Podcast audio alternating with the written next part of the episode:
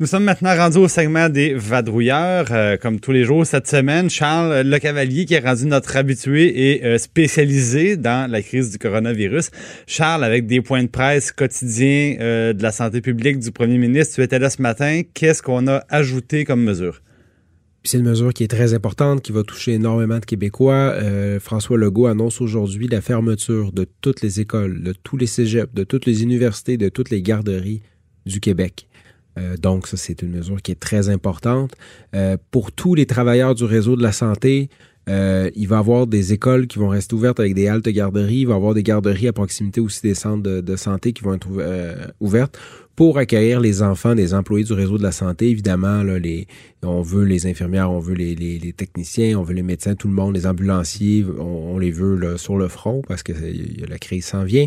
Euh, il y a aussi les policiers, euh, puis tous les services essentiels qui vont aussi avoir droit à ces garderies-là qui vont rester ouvertes spécifiquement pour eux. Donc ça, c'est la grande mesure qui est annoncée mhm. aujourd'hui. Est-ce que euh, ça signifie que, par exemple, les employés du réseau des CPE euh, qui seront euh, fermés vont être dirigés vers ces centres, euh, par ces centres spéciaux de, de garde. Qui va garder les enfants, bref?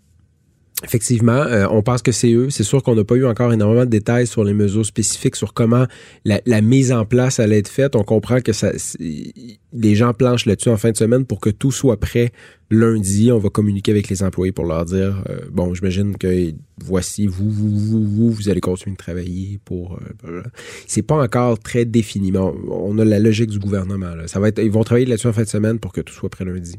OK, donc on est vraiment en, médecine de brousse. Et est-ce que toutes ces mesures-là s'appliquent aussi au secteur privé? Je veux dire, il y a des écoles privées, garderies privées, donc c'est inclus, c'est inclus également. Tout à fait. Donc tout est fermé pour une période minimale de, deux, semaines.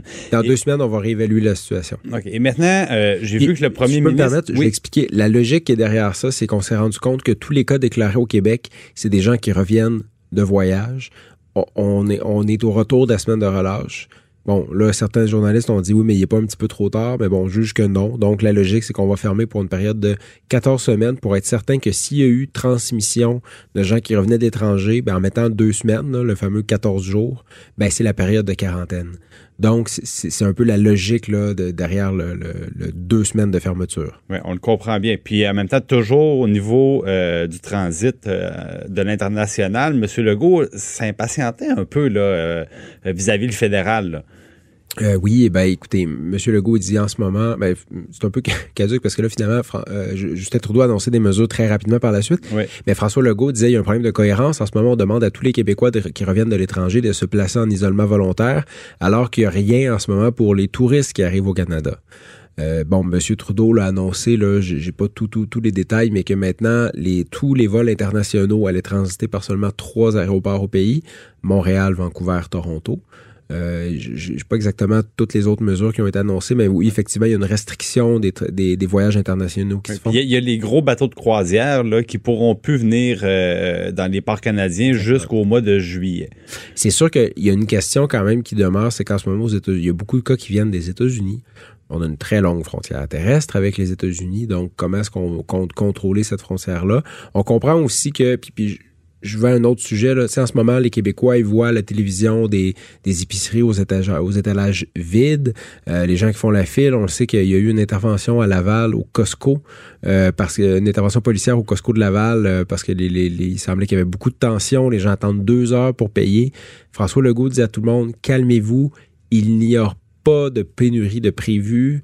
Euh, il y a des, les livraisons sont en route, euh, les, camionneurs travaillent, les, bateaux roulent, les bateaux flottent, les trains roulent.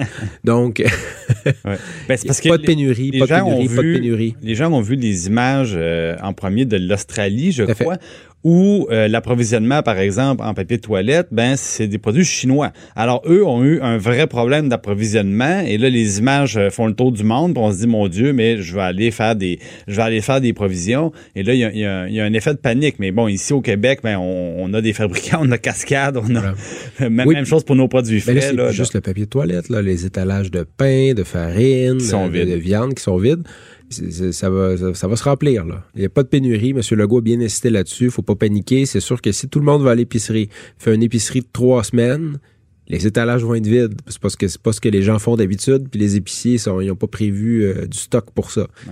Mais en même temps, ça démontre à quel point les, Québécois ont rapidement compris qu'il fallait agir, sont passés en mode urgence. Bon, il y, a des gestes de panique qui sont pas nécessairement recommandables, mais en même temps, on espère que ça vient avec les bonnes habitudes. Donc, je vais pas seulement aller au Costco m'acheter pour deux ans de pain et de papier hygiénique. Je vais aussi me laver les mains, je vais prendre des précautions, garder mes distances, rester à la maison. Et, et ça, c'est ce qu'il faut faire. Ouais. Hier, j'étais justement au Maxi euh, Fleur de Lys à Québec pour m'acheter du papier de toilette comme tout le monde. je faisais mon épicerie.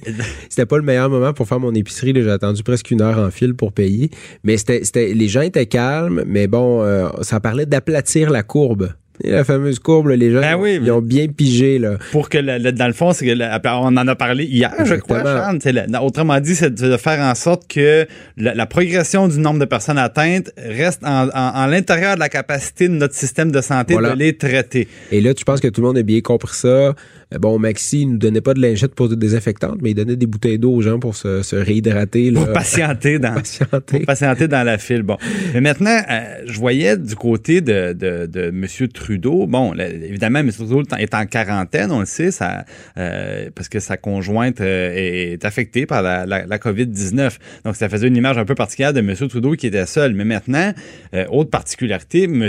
Trudeau qui, dans le fond, répond aux journalistes qui lui demandent, mais, vous, vous pourriez avoir contaminé d'autres personnes. On vous a vu dans des activités publiques à, quel- à quelques reprises dans les derniers jours. Puis M. Trudeau, il dit non, il dit, j'ai pas de symptômes, donc il n'y a pas de danger d'avoir contaminé les autres. Ça correspond pas tout à fait à ce qu'on entend des autorités depuis euh, depuis quelque temps. Et tout comme euh, il prétend que c'est pas la peine de se faire tester si on n'a aucun symptôme. C'est très étonnant, en fait, qu'il soit pas testé parce que euh, je pense que c'est dans la procédure. Là, si on est en contact avec quelqu'un qui a été contaminé, euh, sur- surtout quand c'est son conjoint conjointe, plus de chances qu'on ait échangé des fluides. Là, ça, on peut, se, on peut Ben, se- clairement. se serrer la Ben, main. ça donne un peu l'impression que c'est une manière de ne pas dire tout de suite qu'il est infecté lui-même. Voilà. Parce que, je veux dire, il est premier ministre. Je veux dire, moi, euh, normalement, si j'étais à son cabinet, je demanderais à ce qu'il soit traité tous les jours pour en être certain.